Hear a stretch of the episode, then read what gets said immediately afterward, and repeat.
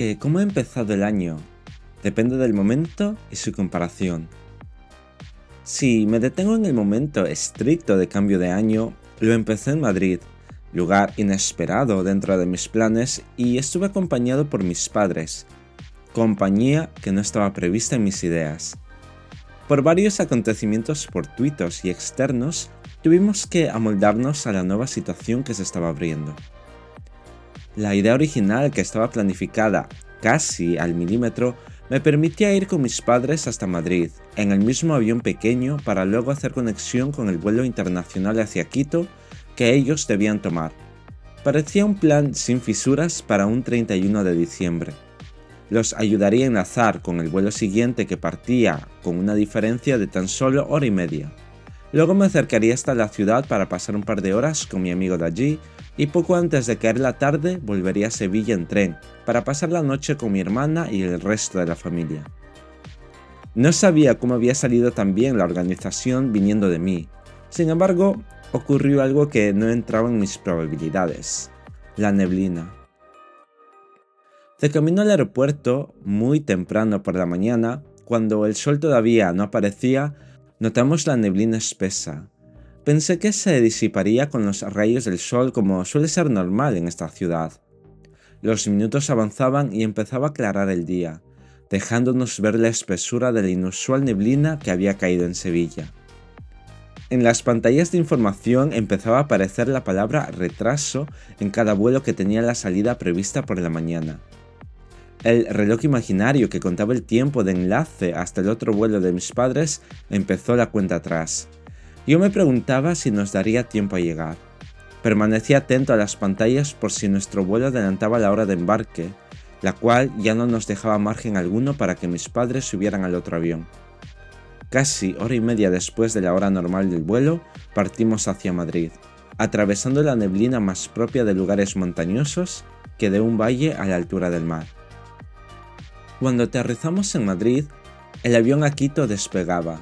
Con el desconocimiento absoluto de qué sucedería después, desembarcamos del avión y a la salida se encontraba el personal de la aerolínea para prestar ayuda a aquellos pasajeros que tenían vuelos de enlace. Di el nombre de mis padres y sin perder tiempo me dieron unas nuevas tarjetas de embarque para el vuelo que salía al día siguiente, a la misma hora. También algunas indicaciones sobre la estancia en Madrid obligada. La compañía les había puesto un hotel cercano al aeropuerto y las comidas incluidas. No tuvimos ninguna queja respecto al inconveniente más allá de variar la intención que cada uno tenía para esa fecha. Mis padres querían pasar fin de año en Quito y yo lo iba a pasar con mi hermana.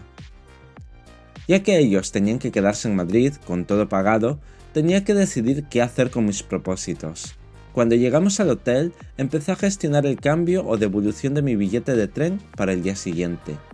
Mientras avisé a mi amigo de los imprevistos y que si quería podría comer con nosotros en el hotel. Por lo menos así no desvirtuábamos parte del plan original. Cuando mi amigo llegó, lo presenté a mis padres y fuimos al restaurante del hotel para comer los cuatro juntos. Sin querer, pusieron cara a esa persona con la que viajo muy seguido. Después nos acercamos al centro de Madrid para hacer algunas compras para la cena especial de fin de año y recorrer los lugares más vistosos, aquellos que mis padres no conocían. En total estuvimos un par de horas caminando hasta que la hora de la cena temprana del hotel llegó. Nos despedimos de mi amigo, el cual tenía que cambiar de metro para ir a su casa con su familia, y nosotros seguir hasta el transbordo al autobús que nos dejaba en la puerta del hotel. Cenamos bastante rápido porque la hora de la cena para esa noche especial era muy pronto y breve. Sobre las ocho y media subimos a la habitación para descansar antes de poner la mesa con las uvas y cava para brindar por el nuevo año. Cerca de medianoche iniciamos una videollamada con mi hermana para no sentirnos tan solos y distantes y poder compartir ese momento de manera virtual. Una hora después me acomodé en el sofá y mis padres en la cama de la suite. Al amanecer, el coche del hotel nos acercó al aeropuerto y pude dejar a mis padres con bastante tiempo de antelación para que llegaran de una terminal a la otra sin problemas y prisas.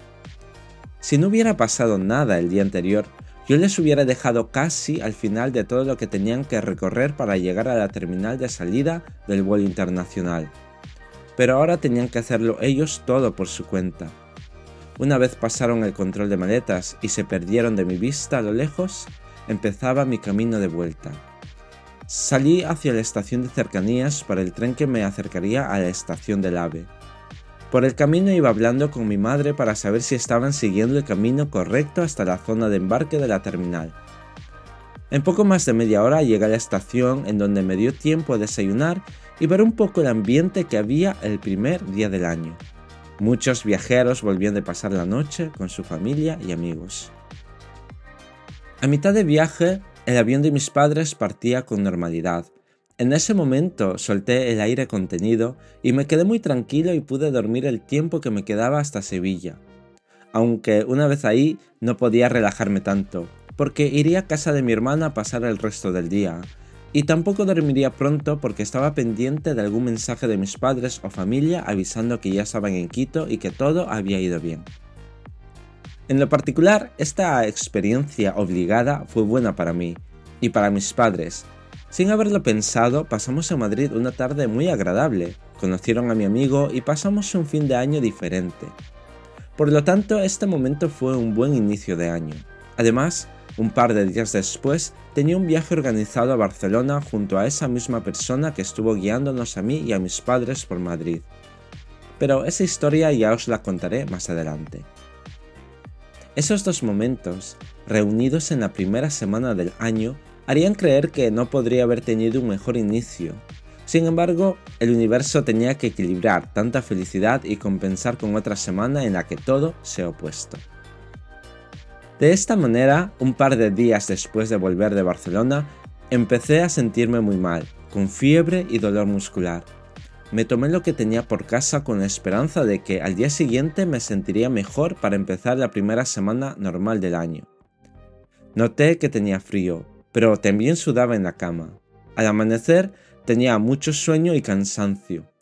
Fui a clase para que me diera el fresco de la mañana y dejar que la casa se ventilara. No sé cómo pude estar despierto, atento y aparentando que me encontraba bien. No obstante, al llegar a casa, caí en el sofá y me quedé dormido. El poco tiempo que estuve operativo multiplicó mi cansancio por tres o por cuatro. Toda la semana estuve luchando contra la fiebre que aparecía a pesar de la medicación o el dolor de espalda que había desarrollado por la tos que me acosaba. Hubo un día que me costó mucho levantarme y ser capaz de hacer algo. Nunca me había dado la gripe de aquella manera, paralizando mi trabajo y vida. Por ello no pude publicar nada en el momento en que tendría que haberlo hecho. No podía concentrarme ni mantenerme despierto frente a una pantalla que me molestaba la vista. Lo único que podía hacer era dormir en alguna postura que relajara mi espalda y amortiguara el dolor al toser. Como veis, he pasado del cielo al infierno de manera consecutiva. Menos mal me encuentro mucho mejor y con ganas de seguir contando todo lo que ocurre a mi alrededor, sea bueno, malo o diferente. Bienvenidos de nuevo a esta normalidad. Os dejo con esta vivencia y con esta canción.